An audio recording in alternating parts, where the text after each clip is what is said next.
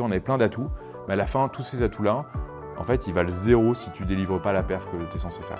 Bonjour et bienvenue dans le sixième épisode de Quel est ton levier? J'ai l'énorme plaisir de vous présenter un nouvel épisode avec Gauthier de la Brousse Mayou, qui est le CEO et cofondateur de l'entreprise Hiroko. Hello Gauthier, donc euh, tu es le cofondateur et CEO actuellement de Hiroko. Euh, je suis ravi de te recevoir euh, ici parce que Hiroko a, a beaucoup fait parler de, euh, de, lui ou de, elle ces dernières, euh, de elle. De elle, ces dernières euh, années. Aujourd'hui, vous avez plus de 200 millions sous gestion. vous, vous développez rapidement parce que vous avez plus de 45 collaborateurs.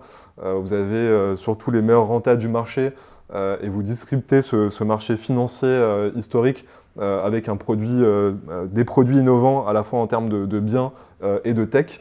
Euh, est-ce que pour démarrer, tu peux euh, bah, te présenter, euh, présenter un petit peu ton, parcours et, aujourd'hui et présenter Hiroko surtout? Avec grand plaisir. Bah, déjà, merci de me recevoir, Étienne. moi, je m'appelle Gauthier Labousse-Mayou, j'ai 36 ans. j'ai commencé ma carrière en conseil. J'ai fait 50 conseils avec des missions hyper variées où j'ai travaillé pour plein de, plutôt des grosses boîtes. Et c'était hyper intéressant au début d'être plutôt junior dans les équipes seniors, d'apprendre plein de choses et d'apprendre surtout toutes les bases de de comment une boîte fonctionne, comment elle est organisée, comment elle est rentable, comment elle adresse son marché. Euh, moi, quand je suis sorti d'école, j'étais pas très euh, pas très pertinent, notamment tu vois, sur toute la partie modèle économique d'une entreprise. Et là, c'est vrai que ça, ouvre énormément les yeux. Et après, j'ai une deuxième étape où on s'est rencontrés, mmh. Efilab, où j'ai rejoint deux amis, Louis Olivier, qui avait monté Efilab, une agence de marketing digital, qui faisait de la pub sur AdWords principalement, mais aussi sur Facebook, Instagram, LinkedIn, etc.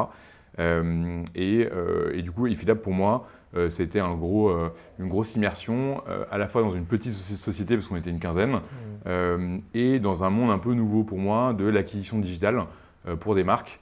donc c'était hyper intéressant parce qu'on gérait à la fois des très grands comptes, on gérait L'Oréal, on gérait Le Bon Coin, on gérait Corsica Ferries, mmh. et on gérait aussi des, plein de plus petites boîtes avec à chaque fois des logiques d'acquisition qui étaient différentes.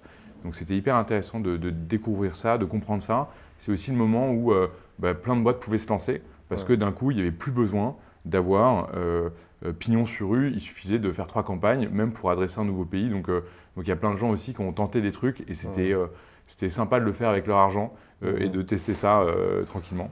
Moi, j'ai appris plein de choses qu'on on a réutilisé pour, pour Hiroko. Et Hiroko, c'est né après Efilab qu'on a revendu au groupe Solocal.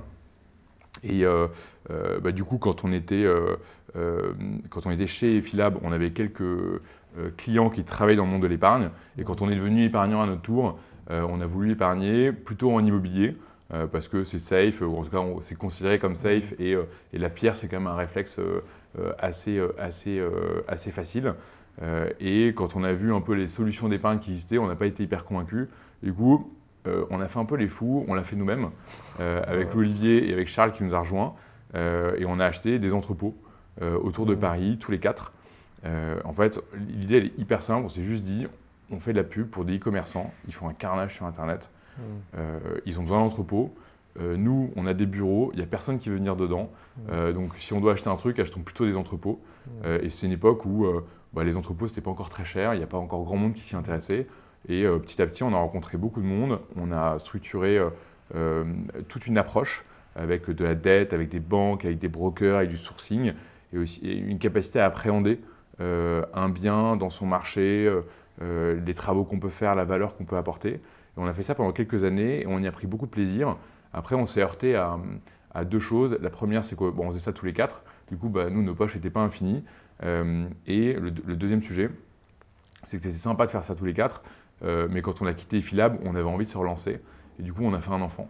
Euh, entre Efilab et cette aventure immobilière qui s'appelle Hiroko et qui réutilise à la fois tout ce qu'on a appris en immobilier et tout ce qu'on a appris sur le digital, la pub et la tech aussi. Euh, et Hiroko, du coup, c'est une fintech de l'épargne euh, qui a un agrément de société de gestion qu'on allait chercher auprès de l'autorité des marchés financiers qui nous permet de gérer l'épargne. Et on a un premier produit d'épargne qui s'appelle Hiroko Zen, qui est une SCPI et qui a trois grandes particularités. La première, c'est qu'elle n'a pas de frais d'entrée. La deuxième, c'est qu'elle a un label ISR. Et la troisième, c'est qu'elle est 100% digitale. Et aujourd'hui, effectivement, bah, euh, elle s'est bien lancée. On, a, euh, à peu près 200 millions euh, sous gestion, plus de 4500 épargnants qui nous ont fait confiance. On a une acquisition qui est simple, c'est-à-dire qu'on a à la fois tout un volet B2B où on travaille avec plus de 300 partenaires, conseillers en gestion de patrimoine, avec des banquiers, avec des assureurs qui placent l'argent de leurs clients. Après, c'était aussi le projet d'Iroco de dire bah, tout le monde n'a pas un conseiller en gestion de patrimoine et on voulait aussi que ces gens-là puissent investir. Ce pas les, les mêmes profils, c'est souvent des gens aussi plus jeunes, avec des paniers plus faibles. Euh, mais nous, on avait vraiment envie de faire une plateforme qui soit euh, accessible. Et c'est aussi la magie du digital, c'est qu'on n'a pas besoin de choisir. Du coup, on a créé un SaaS pour nos partenaires et euh, bah, des parcours assez classiques avec des tableaux de bord pour nos épargnants. Tout le back-office qui va avec pour automatiser ça. Et, du coup, ça fait une boîte qui est assez rigolote. En tout cas pour moi à gérer, parce qu'il y a à la fois des gens qui gèrent de l'épargne, des épargnants et de l'immobilier. Et tu vois, on fait de l'immobilier en Irlande, aux Pays-Bas, en Espagne, en France, en Allemagne. Du coup, c'est hyper intéressant, même intellectuellement, de voir euh, ce qu'on achète dans tous ces marchés. parce que euh, j'imagine qu'il y a des caractéristiques aussi différentes en fonction des marchés, euh, des, biens différents, des rentas différentes. Ah, clairement. Tu vois, on achète des commerces, on achète des bureaux et on achète des entrepôts. et là, typiquement, bah, il y, a une crise du crédit. Mhm. Donc les taux de crédit ont augmenté. Du coup, il y a eu moins de personnes qui pouvaient acheter, mais les prix en France se sont vachement maintenus. Mhm. alors qu'en Irlande et en Espagne, ils ont, ils ont baissé un peu plus rapidement. Mhm. Du coup, bah, nous, typiquement, on a pu arbitrer et aller plus en Irlande et en Espagne. Et c'est ce genre de choses, euh, bah, moi, que, un, que j'adore faire, et deux, c'est aussi pour ça qu'on a construit Iroco, c'est que nous, on est les premiers épargnants d'Iroco. Euh, autant te dire qu'on n'est pas là pour, euh, pour gérer de manière passive l'épargne qu'on nous confie. C'est quand même quelque chose qui est un peu particulier, tu vois. Se mettre en position de gérer l'épargne de quelqu'un d'autre, il y a intérêt à, quand, tu délivrer, ouais, délivrer. Et, quand on s'est lancé, tu vois, on a beaucoup réfléchi avec mes associés à qu'est-ce qu'il faut qu'on fasse pour être serein. Euh, et bah, la première chose, c'était d'aligner les frais pour que nous, on n'ait pas l'impression, en proposant euh, typiquement à nos parents de venir, euh, de leur prendre 10% de frais d'entrée pour pas grand-chose, et surtout d'être alignés et d'être droit dans nos bottes. Et c'est pour ça qu'on a, on a bien la niaque pour faire ça. Et, et je pense que ça explique pas mal le succès qu'on a eu. Après, je voulais revenir un tout petit peu sur le, votre démarrage sur l'immobilier, parce que c'est quand même un investissement qui est relativement lourd. il y a de la dette, il y a, euh, il y a des montages fiscaux, il y, a, euh, il, y a, il y, a, du sourcing de biens, c'est des, des, opérations qui peuvent prendre du temps. Euh, comment est-ce que. Enfin, il faut quand même être, être, serein pour y aller, se dire ok, j'achète cet entrepôt, alors qu'au début, bah, vous aviez peut-être pas encore de clients. Est-ce que, en fait, finalement, c'est. c'est peut-être un blocage que beaucoup de gens font sur l'immobilier également. Euh, parce que finalement, bon, bah, de toute façon, on a un bien, il a une valeur, quoi qu'il arrive. Euh, et en fait, on se fait des nœuds au cerveau. En tout cas, on n'y va peut-être pas euh, assez fortement parce que mm. on, pense à la dette, alors que finalement, bah, on, a, on, a, un actif en fait en, en un actif en face. Ah, je suis hyper d'accord là-dessus. Oui, il y a deux choses. La première, c'est bah, le premier, on s'est pissé dessus point à la ligne, tu vois. Les sommes, elles étaient énormes. On se disait, mais attends, mais qu'est-ce qu'on est en train de faire là mm. C'était pas du tout notre métier, etc. Mais on était hyper bien accompagnés. Mm. Euh, euh, et, du coup, on a pu compter sur beaucoup de bienveillance de pas mal de gens. Euh, et il y a quand même le banquier qui aide énormément parce que le jour où il octroie sa dette, en fait, bah, il valide le dossier. Et en mm. fait, il, lui, il analyse plein de choses. Il analyse le locataire, il analyse le bien, etc. Et, on ne sait pas trop euh, parfois ce qu'ils analysent d'ailleurs, mais... Ouais, mais euh, du coup, on avait un banquier qui nous a plutôt euh, montré l'envers du décor et on a eu accès à toutes leurs analyses préalables, etc. Et du coup, ça nous a bien rassurés. Donc une fois qu'on a fait le premier, après, nous, on s'est considéré comme un peu dépucelé et c'était mm. assez facile petit à petit de faire les choses. La deuxième chose, c'est qu'en en fait, hyper vite, on a fait venir Charles Duclerc, qui était lui un pro limo, euh, et qui avait fait ça euh, dès sa sortie d'école et qui bossait pour des gros institutionnels à Londres. Tu vois, c'est lui qui déployait pour Norges euh, en Europe, Norges Bank, beaucoup de, de leurs fonds en immobilier. Et du coup, bah, on a vu la différence hein, entre ce qu'on faisait et ce qu'il faisait. Et c'était beaucoup plus pro et du coup beaucoup plus rassurant. mais il y a clairement un sujet de bien s'entourer. Et après, pour Hiroko, en fait, quand tu, ça fait partie des grosses barrières à l'entrée. Quand tu crées une société de gestion, c'est que tu dois avoir 2 millions d'euros de seed money euh, pour le début de la SCPI, parce que sinon tu ne peux pas la lancer. Du coup, nous, c'était notre commitment euh, quand on a créé euh, Hiroko, et c'était hyper important pour nous d'être alignés. Et, du coup, tu vois, on a acheté un bureau à Reims loué à Pôle emploi avec un en ferme, et une crèche louée à Chouette Crèche à Pantin. et après, on a acheté un, petit supermarché en Espagne loué à Dia. et tu vois, on a fait des petites tailles sereines avec des beaux longs et des locataires sur lesquels on était hyper serein. Parce que évidemment, les premiers, c'est impossible de se planter. Et nous, on savait qu'en arrivant, tu vois, on était la 202e SCPI à se, à se monter. Euh, bah, clairement, euh, c'est cool d'avoir euh, des versements mensuels de dividendes, d'avoir un truc 100% digital, d'avoir une stratégie immobilière qui, qui est diversifié, où tu surpondères un peu les entrepôts de la logistique. Tu vois, on avait plein d'atouts. Mais à la fin, tous ces atouts-là, en fait, ils valent zéro si tu délivres pas la perf que tu es censé faire. Et, euh, et c'est pour ça qu'on s'est bien acharné, qu'on était hyper content l'année dernière d'avoir la meilleure performance du marché euh, de 7,10%.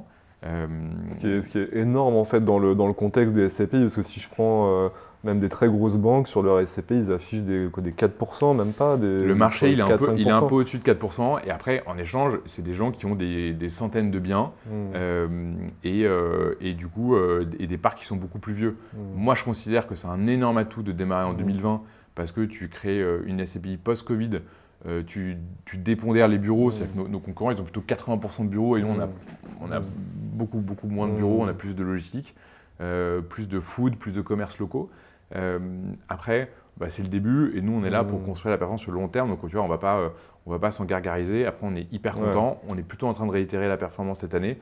Mais euh, tu vois, on a, on a créé Hiroko sur. Euh, Hiroko est immatriculé pour 99 ans. Mm. Donc on est plutôt là pour, pour du long terme. Et euh, après, tu vois, les performances passées ne mm. présagent pas des performances futures. Il peut arriver plein de choses, mais c'est sûr que tu as un sous-jacent. On est diversifié mm. sur 5 pays, plusieurs typologies, une cinquantaine de locataires. Donc donc c'est plutôt sympa. Mais c'était sûr que si on n'avait pas ça, c'était impossible de démarrer.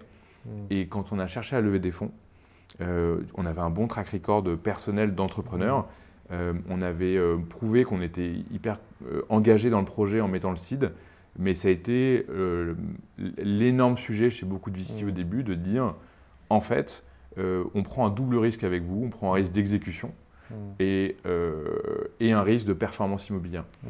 Et il n'y a pas le fonds qui n'était pas prêt à prendre ce risque-là. Sinon, Euraseo l'a fait. et du coup, on était hyper content d'avoir Euraseo à nos côtés, à la fois pour rassurer des épargnants et à la fois pour lancer le marketing. Euh, fortement juste après le Covid en 2020 en disant qu'il y avait beaucoup d'épargne, mais qu'on n'avait pas les attributs. Tu vois, quand tu n'es pas, euh, pas BNP et que tu n'as pas des conseils sur le terrain, bah, tu, quand tu n'es pas euh, Alliance avec des boutiques partout, quand tu n'as pas un réseau intégré, c'est quand même compliqué de se lancer. Euh, et c'est là où il y a la magie de la presse, d'Internet mmh. et de tous les leviers d'acquisition qu'on connaît. Mais vous avez été volontairement également sur un business qui est beaucoup plus euh, intensif en capital, euh, de part aussi d'expériences futures, enfin précédentes pardon, que vous aviez eues, en vous disant ok bah là bon on n'est pas sur une campagne qui peut être coupée du jour au lendemain, on est sur des biens, des baux de, de, de, long terme. Et il y a aussi ça dans le modèle d'affaires. Vous avez, on a vachement cherché à on a vachement changé. Après, il y avait, il y avait plusieurs choses. Le premier, c'est qu'avec Efilab, on avait un modèle qui n'était pas scalable. Mm. Euh, en tout cas, nous, on n'avait pas trouvé comment le mm. scaler. Euh, il y en a qui arrivent à le faire beaucoup mieux que nous, euh, étant le meilleur exemple, je pense. il, s'avère que, en revanche, grâce à ça, on avait appris plein de choses. Et on s'est dit qu'on pouvait le réutiliser sur un modèle économique qui était un peu plus long terme. tu vois, on, a, on a beaucoup de gens qui me disent Mais qu'est-ce que vous voulez faire? Est-ce que vous voulez le vendre, pas le vendre, etc. Nous, en fait, aujourd'hui, il n'y a, aucun débat. C'est-à-dire que le marché, il est énorme, le business, il est récurrent. Euh, et du coup, c'est hyper intéressant intellectuellement de construire en fil rouge quelque chose de long terme sur ce, sur, ce, sur, ce, modèle-là. Et, euh, tu vois, moi, je suis hyper engagé. Et tu vois, si je peux en faire une boîte familiale et transmettre à mes enfants, je serais comme un dingue, quoi. parce que le, vos actifs ne disparaîtront pas de, du jour au lendemain. Euh, il y a effectivement un travail de, euh, peut-être de votre côté de, revoir et de réassess en fait les biens qui sont les plus performants, pas j'imagine dans votre portefeuille au fur et à mesure. Ouais, et de les faire tourner, c'est-à-dire que tu vois, nous aujourd'hui, on a vocation à faire des travaux, c'est-à-dire mmh. qu'on est engagé, on a un label d'investissement socialement responsable, et au-delà du label, euh, nous l'idée c'est d'investir dans la rénovation énergétique des biens, et on le voit, tu vois, il y a des études qui sortent, en gros, un bien qui a une mauvaise performance il peut avoir une décote, une mauvaise performance énergétique. Mm. Il peut avoir des décotes de, 20, 25, 30, 35% Et tu vois même en résidentiel, hein, là, tous les gens mm. qui ont des biens qui voudraient louer euh, et qui ont des, notes euh, qui sont inférieures à G, euh, ils peuvent plus les louer et ainsi de suite et ça va monter. Tout le parc parisien typiquement sur ah bah, clairement, Et du coup bah là tu vas sur le Bon Coin, tu vas sur Sologer, tu vois plein de mm. plein de deux pièces, trois pièces à vendre parce qu'en fait c'est des propriétaires qui ne qui veulent pas faire des travaux et qui les vendent et plutôt avec des décotes. C'est la même chose pour l'immobilier d'entreprise, parce qu'en fait, aujourd'hui, les locataires, ils veulent plus aller dans des bâtiments où le coût de l'énergie euh, est, pas, rationalisé, n'est pas optimisé. Et en fait, la différence entre un bâtiment qui, euh, qui, est, bien euh, géré, euh, qui est optimisé et qui est plutôt au dernier, au dernier standard, c'est du simple au double. Quoi. Et du coup, quand, quand tu as un business qui est tu vois, typiquement, tu as un Picard, bon, bah, tu es, plutôt là pour avoir quelque chose de très optimisé. Tu as un supermarché que, que d'avoir des fuites énergétiques partout. et du coup, bah, nous, on fait des travaux, on est content de les faire. après, il y a quand même un moment où nous, c'est important aussi d'acter la prise de valeur pour augmenter le prix départ. Euh, et, du coup, l'objectif, c'est à peu près tous les 6, 7, 8 ans euh, de faire tourner le patrimoine euh, et de vendre pour cristalliser des plus-values et les rendre à nos mmh. épargnants. Et c'est aussi pour ça qu'on a un horizon d'investissement conseillé de 8 mmh. ans aujourd'hui. ça correspond à peu près à autant qu'on a, dont on a besoin pour acheter, valoriser mmh. et revendre. Et paradoxalement, en fait, dans l'immobilier, c'est quand même des cycles de 7 ans, mais vous êtes quand même sur cette innovation euh, constante sur ce que, les, ce que, le marché veut en termes de, typologie de biens, en termes de besoins, en termes de justement d'énergie. Donc c'est, en fait, est-ce que tu dirais que vous allez également sur, euh, vous voyez une tendance immobilière, euh, vous allez la creuser, que ce soit un pays, que ce soit un type de bien, que ce soit une surface, que ce soit un usage. Euh, tu vois, typiquement, on, on entend aujourd'hui parler des dark kitchens, des choses comme ça. Est-ce que c'est des choses où vous seriez capable d'y aller euh? Nous, on est, aujourd'hui, on est, euh, on est ultra rationnel. C'est-à-dire qu'on peut tout faire. Tu vois, il y a, il y a six mois, on a reçu beaucoup de dossiers de dark store à Paris. Et on n'a pas voulu les faire parce qu'on considérait que les locataires n'étaient pas assez solides. Et on voyait le burn de ces boîtes-là. On s'est dit, en fait, on ne les veut pas en locataire parce que même si elles ont levé beaucoup, elles dépensent beaucoup. et après, il y a, y a euh, tu vois, la, question que tu poses, c'est la question qu'on s'est posée en créant Hiroko euh, sur la sérénité euh, des équipes et une mmh. sérénité par rapport aux épargnants. En fait, si tu fais que de l'entrepôt à Paris, s'il y a un événement, Black Swan ou mmh. pas, en fait, tu, peux avoir un problème. Mmh. Si tu fais que du commerce et qu'il y a le Covid, bah, tu as des problèmes. Si tu fais que du tourisme et qu'il y a le Covid, tu as des problèmes. Tu vois, chaque SCPI, elle a un peu sa personnalité. Il y en a qui faisaient ça, que du tourisme, que du commerce, que de l'entrepôt, etc. Et nous, on s'est dit deux choses. La première, c'est que pour dormir sereinement, euh, pour dormir tranquille, on était content d'être diversifié. Et la deuxième, c'est qu'on voulait être opportuniste. C'est-à-dire que si toi, tu dis et t'écris, je vais faire que de l'entrepôt, en fait, tu es forcé de faire que de l'entrepôt. Tu vas passer un hôtel, tu vas passer un commerce, tu vas passer un bureau, euh, qui est une opportunité parce que tu considères que le truc est bien, mais qu'il n'est pas bien pricé.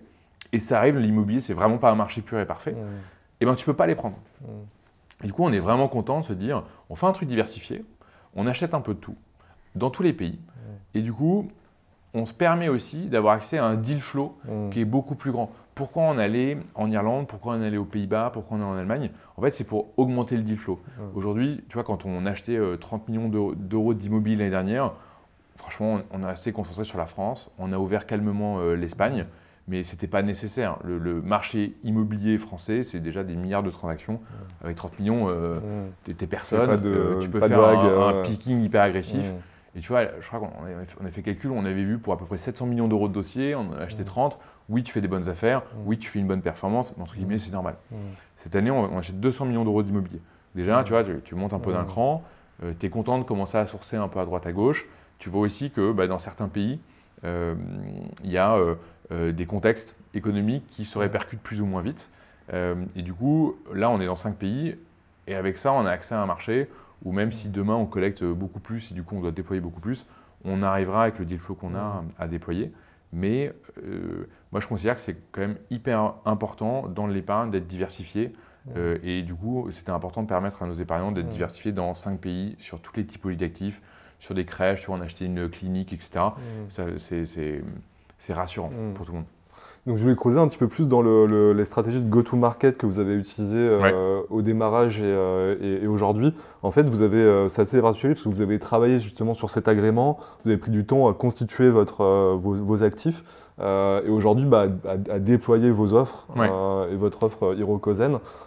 comment est-ce que la, la, stratégie a évolué au fil de ces années et est-ce que tu as un petit peu des insights sur euh, en fait, comment convaincre aussi des épargnants Parce que tu es sur un sujet euh, financier, forcément qui touche euh, bah, en fait, à l'épargne future mm. de, ces familles. donc, quelle, était un petit peu votre stratégie par rapport à ça? Est-ce que tu as des bonnes pratiques pour, pour des produits qui sont, qui sont similaires en, fait, en termes de, caractéristiques? Bah, Écoute, carrément, on, avait, on a vu vraiment beaucoup de, stratégies d'acquisition. On a vu des, des gros bourrins euh, arriver, dépenser des millions. On a vu mm. des gens y aller calmement. On a vu plein de stratégies intermédiaires. On a vu des gens qui utilisaient plein de leviers, d'autres qui faisaient qu'un levier, etc. Le premier sujet pour nous, c'est vraiment de se dire, on a vu plein de trucs, mais on repart de zéro. Mm. Et soyons prêts à tout tester. Et du coup, déjà, on a essayé de lister tous les leviers qu'on pouvait avoir. Le premier sujet, c'était de dire, euh, on a un an et demi de préparation pour accueillir le premier épargnant. La barrière à l'entrée, elle est quand même monstrueuse. Ouais. Euh, et du coup, euh, on pouvait quand même rien faire du tout. On Ouais. pouvait, euh, même s'il y a des gens qui disaient Attends, mais en fait, j'ai envie d'investir chez toi, etc. frustrant, mais tu peux pas. bah, on se retrouve dans un an et demi, frérot. Et là, franchement, on était ouais. Du coup, on a fait une liste d'attente Mm. où les gens pouvaient s'inscrire. Et on a eu quelques inscrits, mais on n'avait même pas le droit, Mm. vis-à-vis de l'autorité des marchés financiers, de faire la moindre publicité dessus. Donc on a, on a juste posé une liste Mm. euh, sur une landing page et c'était une page avec un champ, être tenu au courant et c'est tout. Mm. Coup, quand on a ouvert, on a activé cette liste-là, on a activé notre réseau, on a activé euh, notre, famille, nos amis, etc. Et tiens-toi bien, on a eu euh, 53 épargnants. D'accord. Et ces 53 épargnants, ils nous ont permis de, de tester tous les parcours, tout le back-office, etc. Et en fait, c'est quand même une grosse machine. Quoi. Tu prépares une grosse Mmh. machine potentiellement. Du coup, on était hyper important de faire les choses hyper calmement. On essayait, tu vois, de. Moi, je, je- je me suis déplacé, tu vois, je suis allé euh, Mmh. chez des gens pour être derrière leur écran. Il y en a d'autres où ils arrivaient à partager leur écran, etc. Et du coup, moi, je suis allé chez les, chez les épargnants, chez les prospects, euh, juste pour voir comment ils interagissaient avec les outils qu'on avait et s'assurer que euh, les choses soient fluides. Moi, c'était hors de question de commencer à mettre de l'argent dans la machine si on n'avait pas tous les attributs. Euh, pour les accueillir. Tu vois, si tu n'as pas un site qui convertit, si tu n'as pas une information qui est claire, euh, et si, si tu n'es pas convaincant, en fait, ça ne sert à rien d'avoir des énormes budgets pub. Mm. Du coup, nous, on s'est dit, euh, Louis, Gauthier, Olivier, Charles, avec leur petit SCPI qui, a zéro track record et qui a deux bâtiments, en fait, tu es bien gentil, mais tu peux mettre des millions, il n'y a personne qui viendra. Et du coup, le premier sujet pour nous, c'était vraiment un sujet de pédagogie. Donc, on a fait des podcasts. Euh, c'est un sujet de pédagogie pour expliquer notre modèle de frais. Euh, Aujourd'hui, l'approche qu'on a eue, elle est assez différente. C'est un marché où il y a 10% de frais d'entrée, c'est 3 ans de rendement. Nous, on est à zéro et en échange, on a mis des frais de gestion plus élevés. On pense que c'est mieux parce que tu es plus aligné euh, et que nous, on est motivé à, du coup, à bosser Mm. pour nos épargnants, pas juste à collecter. Mais ça change pas mal de choses. Et du coup, on a parlé à beaucoup de journalistes Mm. euh, et on a bien ramé quand même pour, pour les contacter, pour les intéresser. Mais ça a, été, euh, ça a été hyper important au début et on a eu notamment un papier dans les échos, euh, un- une double page, en gros qui nous traitait de fous d'arriver dans un endroit où il n'y avait que des mastodontes en Mm. disant bah, euh, euh, Amundi, BNP Paribas et j'en passe et Hiroko, qu'est-ce que vous foutez là? Mm. Euh, Et effectivement, je ne sais pas ce qu'on foutait là. Mais en attendant, ça nous a énormément aidé et c'est con, mais quand tu te lances, tu as raison, il y a un sujet d'être convaincant. Mm. Euh, et quand tu as les échos qui te présentent, en fait, bah, l'introduction, elle est faite. Et des journaux comme ça, on se, on se rend pas compte. Ça, vous avez cherché à le faire ou ça a été euh, un peu par, par On a, on a, opportunité, on a- on a euh, cherché à le faire, pas spécifiquement les échos, Mm. c'est-à-dire des journaux nationaux Mm. euh, qui s'adressent à des cibles CSP+. Mm. Euh, regardons si on peut faire quelque chose. Ouais. Et, euh, et c'est d'une violence absolue. ouais. Euh, tu vois, moi j'étais euh, euh, euh, sur notre CRM, on utilise HubSpot et on voyait euh, des, des contacts qui s'enregistraient euh, toutes, les, toutes, les, toutes les 8 minutes. On avait, euh, on avait un contact en moyenne pendant 3 jours et demi. Tu vois. Donc euh, là, c'est accroche-toi bien, euh, c'est lancé, c'est Ouais. hyper excitant. Mais ça, retombe aussi assez vite. Du coup, on a, on a continué sur cette partie presse et petit à petit, on a essayé de construire les attributs dont on avait besoin pour être, pour être convaincant. Du coup, on a, on, a, on a posé sur la table un espèce de contrat, on se dit bah, le jour où on a plus de 10 actifs, où on a plus de 100 épargnants, on a plus de 30 avis clients, euh, et on a plus d'un an de performance, du track record, là on sera convaincant. Et on a, on, a, on a tout fait, entre guillemets, un peu à la mano, euh, sans dépenser euh, beaucoup d'argent, mais juste en testant plein de choses, en attendant d'avoir ces attributs-là qui soient tous cochés. Et le jour où on a considéré qu'on était prêt, là on a fait une campagne un, peu plus, un peu plus lourde, Mm. euh, à la fois dans la presse, avec des publics communiqués, euh, à la fois sur euh, bah, tous les leviers d'acquisition digitaux qu'on Mm. connaît, euh, et sur quelques podcasts Mm. euh, spécialisés dans les finances personnelles, et notamment la martingale, Ouais, de Mathieu Stéphanie. entendu, ouais, qui a, un, un- un super, euh, un super levier d'acquisition, ou en tout cas de, d'information, Mm. parce que ce pas forcément des gens qui, qui vont passer à l'acte, mais en termes de notoriété, c'est hyper intéressant. Après, c'est des cibles assez jeunes. Euh, et du coup, on a vraiment euh, essayé de couvrir notre cible. Nous, on a une cible un peu particulière, c'est que en fait, c'est n'importe qui qui a de l'argent. Donc, à la fin, c'est-à-dire qu'on se dit, on peut avoir des institutionnels. Et tu vois, on a quelques gros institutionnels qui ont, mis, qui ont investi dans Hirokozen. Et, et c'est des tickets qui sont hyper importants, mais ceux-là, bah, clairement, il n'y a pas de stratégie. c'est un peu de réseau et c'est eux qui te contactent. Et si ton téléphone sonne, tu es très content et sinon, il n'y a rien à faire. Après, tu as euh, tous les conseillers en gestion de patrimoine euh, pour être référencés chez eux. Et ça, c'est un travail qui est long. Euh, tu as affaire à des professionnels, donc pour eux, c'est important aies du track, etc. Donc c'est vraiment un travail de longue haleine.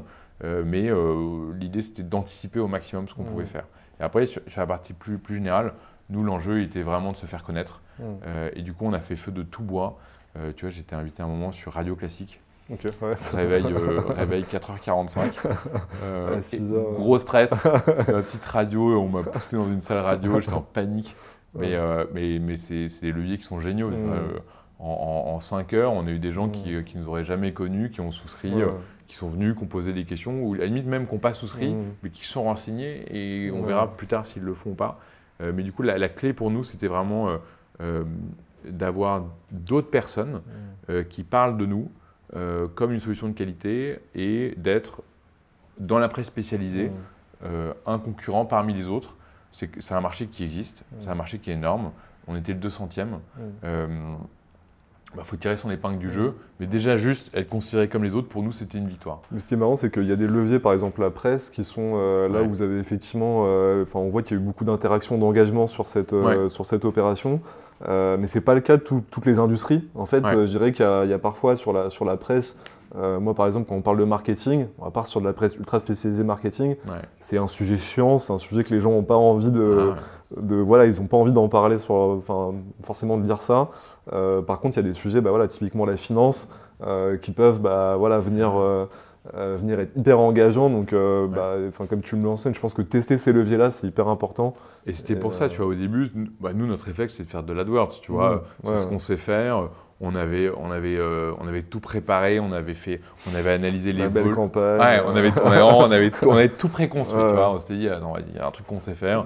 On analyse tout, on faisait toutes nos campagnes, toutes les stratégies de remarketing, on, avait, on avait tout construit.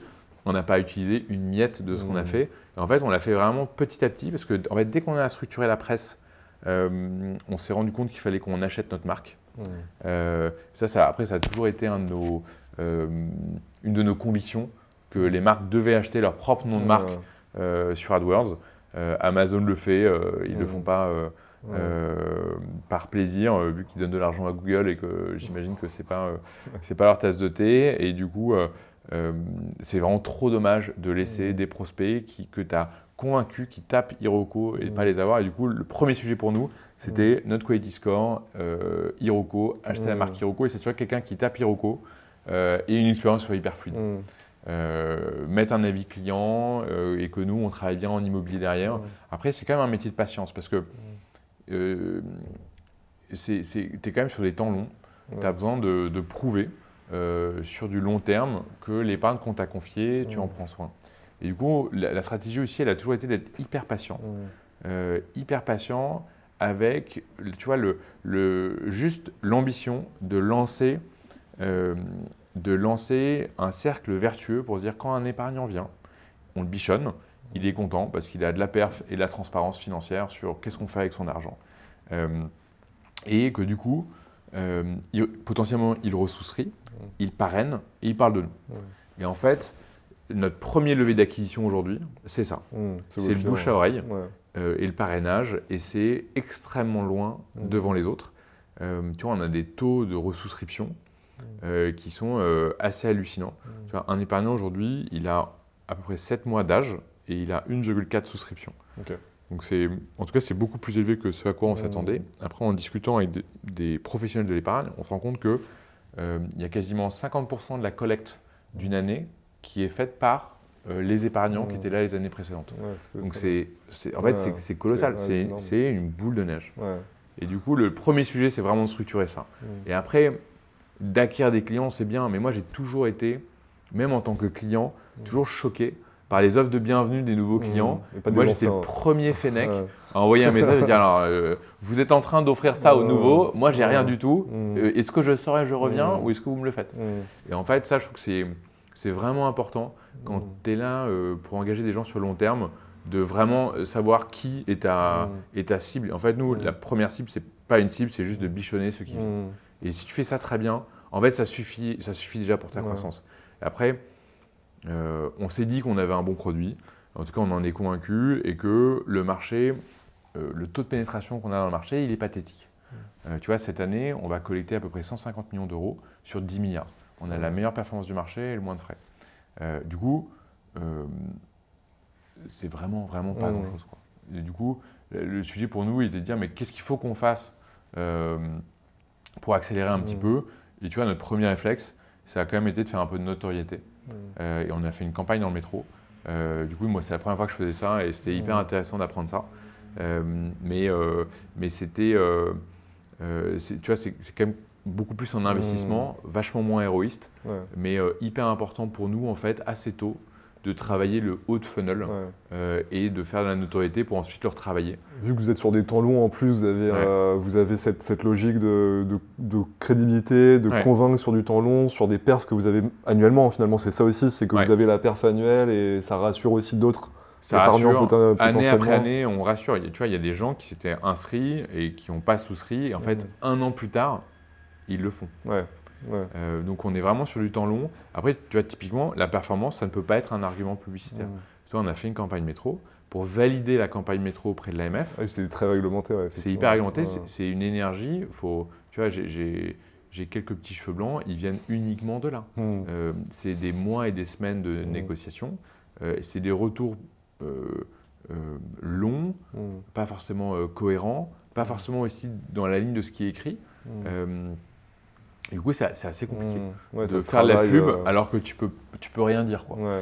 Euh, du coup, nous, tu vois, on, a, on est parti sur un univers, sur les illustrations, sur, Mmh. sur plein de choses en disant il faut qu'on arrive à signifier autre chose Mmh. euh, que du classique épargne, fond noir, homme beau gosse, barbe blanche, Ouais. regard vers l'avenir. Et, et ça, c'était c'était pas évident, mais euh, en fait, on s'est on s'est vachement entouré. Tu vois, on a une équipe interne qui est hyper light. Le- Il y a une personne au marketing. Euh, et tu vois, on a quand même 4000 épargnants qui sont venus et des centaines de partenaires. Euh, et du coup, on s'est surtout entouré. Et on n'en a pas trop parlé, mais l'équipe, vous avez une super équipe tech en fait. Vous Ouais. avez un produit qui est, euh, enfin un parcours qui est, qui est- qui est ultra digitalisé en fait. Ouais. C'est aussi, je pense, une de, une de vos grosses forces.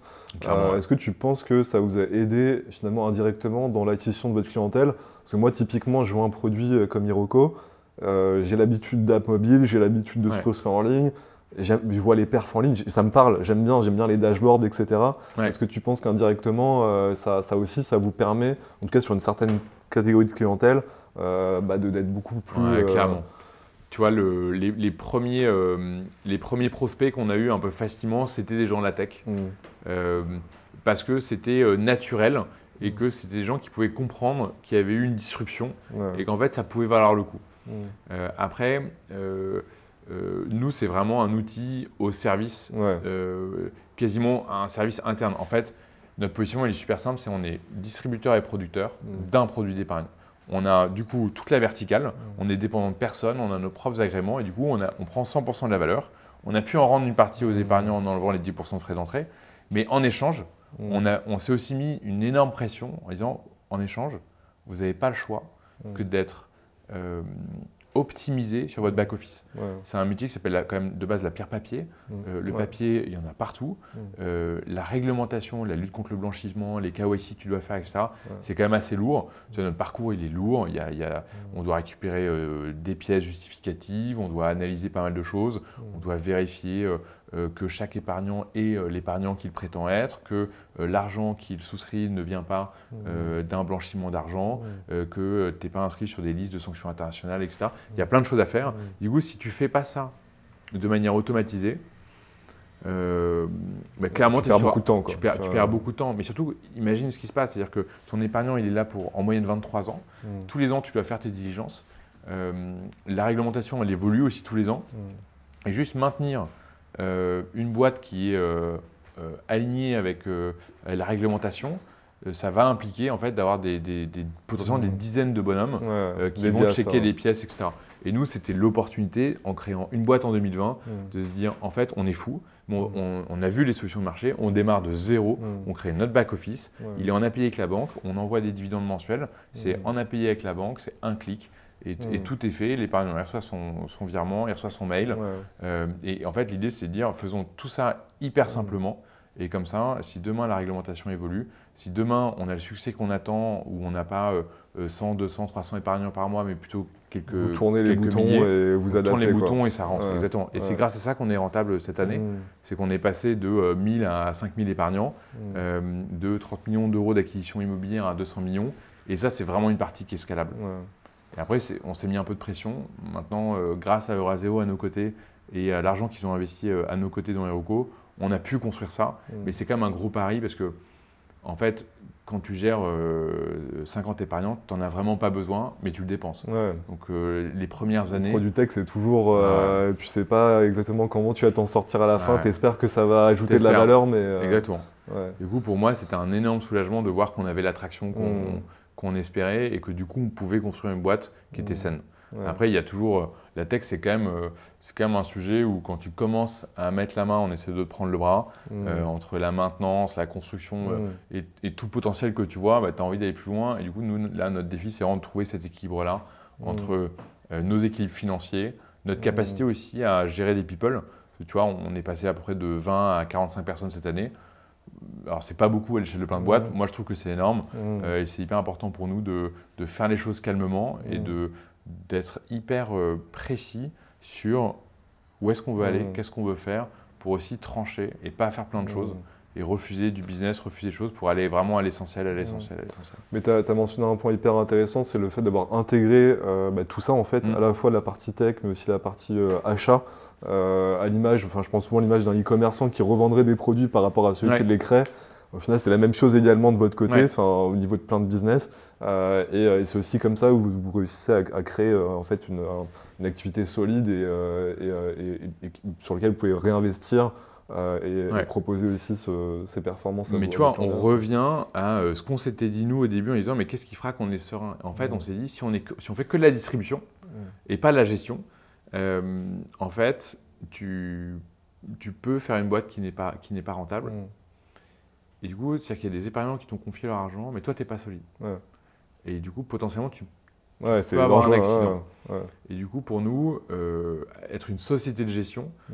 euh, tu vois, typiquement, tous les trimestres, on a euh, un contrôle de nos fonds propres réglementaires pour s'assurer qu'on a une proportion de nos fonds, quoi, de, de notre besoin en fonds de roulement, Mm. en permanence, en cash, etc. Notre solidité, elle est vérifiée. et ça, en soi, ça protège un Mm. épargnant. Et pour moi, c'était hyper important de dire, attends, tampon de l'AMF, Mm. fonds propres, boîte rentable, euh, prends toute la valeur. Aucun sujet, quoi. Euh, aucun sujet, c'est chiant, c'est long. Euh, on y a passé un an et demi avant d'avoir le premier épargnant. Tu vois, on a commencé en 2019 et on a eu notre premier épargnant en novembre 2020.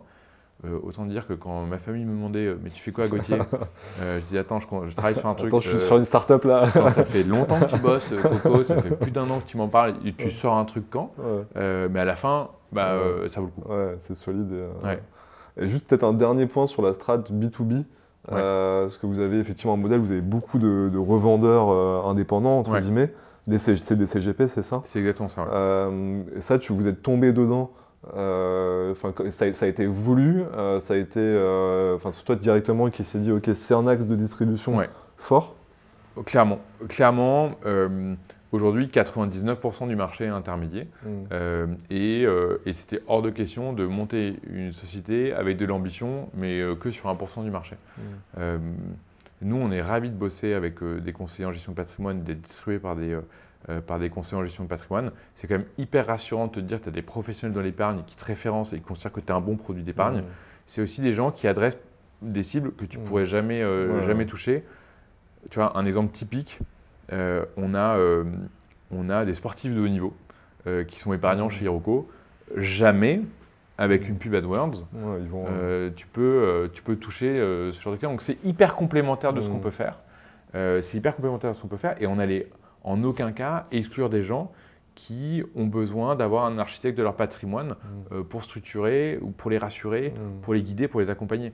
Donc euh, depuis le début, c'était intégré. On a même construit Hiroko euh, en prenant en compte leur feedback sur les produits existants, sur les modèles de rémunération existants Mm. et sur la bonne manière de bosser ensemble. Et du coup, quand on a créé Hiroko, on l'a on l'a construit aussi avec eux euh, et ça nous a énormément aidé Mm. sur le positionnement, sur le prix, sur Mm. euh, la façon dont on les rémunérait aussi et sur le modèle général. Donc c'était hyper, impor- hyper important de le faire avec eux. Aujourd'hui, tu on a, on a à peu près 300 conseillers en gestion de patrimoine qui nous distribuent. Et pour nous, franchement, c'est génial. Franchement, c'est génial et, euh, et on en est hyper fiers. Après, c'est aussi un milieu où, euh, où euh, bah, tu, tu, tu- tu fais pas beaucoup d'acquisitions. C'est-à-dire Mhm. que euh, est-ce qu'on a des stratégies pour cibler des conseillers en gestion de patrimoine et faire en sorte qu'ils connaissent Hiroko? En fait, dans la masse, euh, Mhm. ça arrive, mais c'est un autre métier. Mm. Euh, c'est un autre métier et on a quelqu'un qui est en charge des partenariats et du développement. et on a recruté quelqu'un qui a énormément de talent et qui a fait énormément de bien à Hiroko sur cette partie-là. Et c'est- c'est- là, c'est vraiment un sujet d'hommes Mm. euh, et de produits. Et du coup, on s'assurait d'avoir les bons hommes et le bon produit. Et ça s'est fait tout seul. Ok.